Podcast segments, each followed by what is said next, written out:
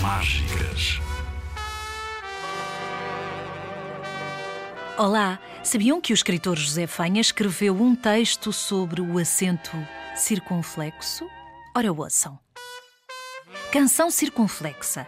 Virgulinho e virgulinha, os dois juntos pela tardinha, tal e qual uma andorinha, puseram-se a viajar. Através dos continentes viram casas, viram gentes, muito iguais, muito diferentes. Foram chapéu em Pequim de um distinto mandarim e em Paris foram pousar no alto da Torre Eiffel. Mas cansados de voar, virgulinho e virgulinha, resolveram descansar por baixo do narigão da estátua de um militar ali ao sol a brilhar, todo feito de metal, e mesmo a meio da praça, com jeitinho natural, virgulinho e virgulinha, transformaram-se num ai na enorme bigodaça do antigo general.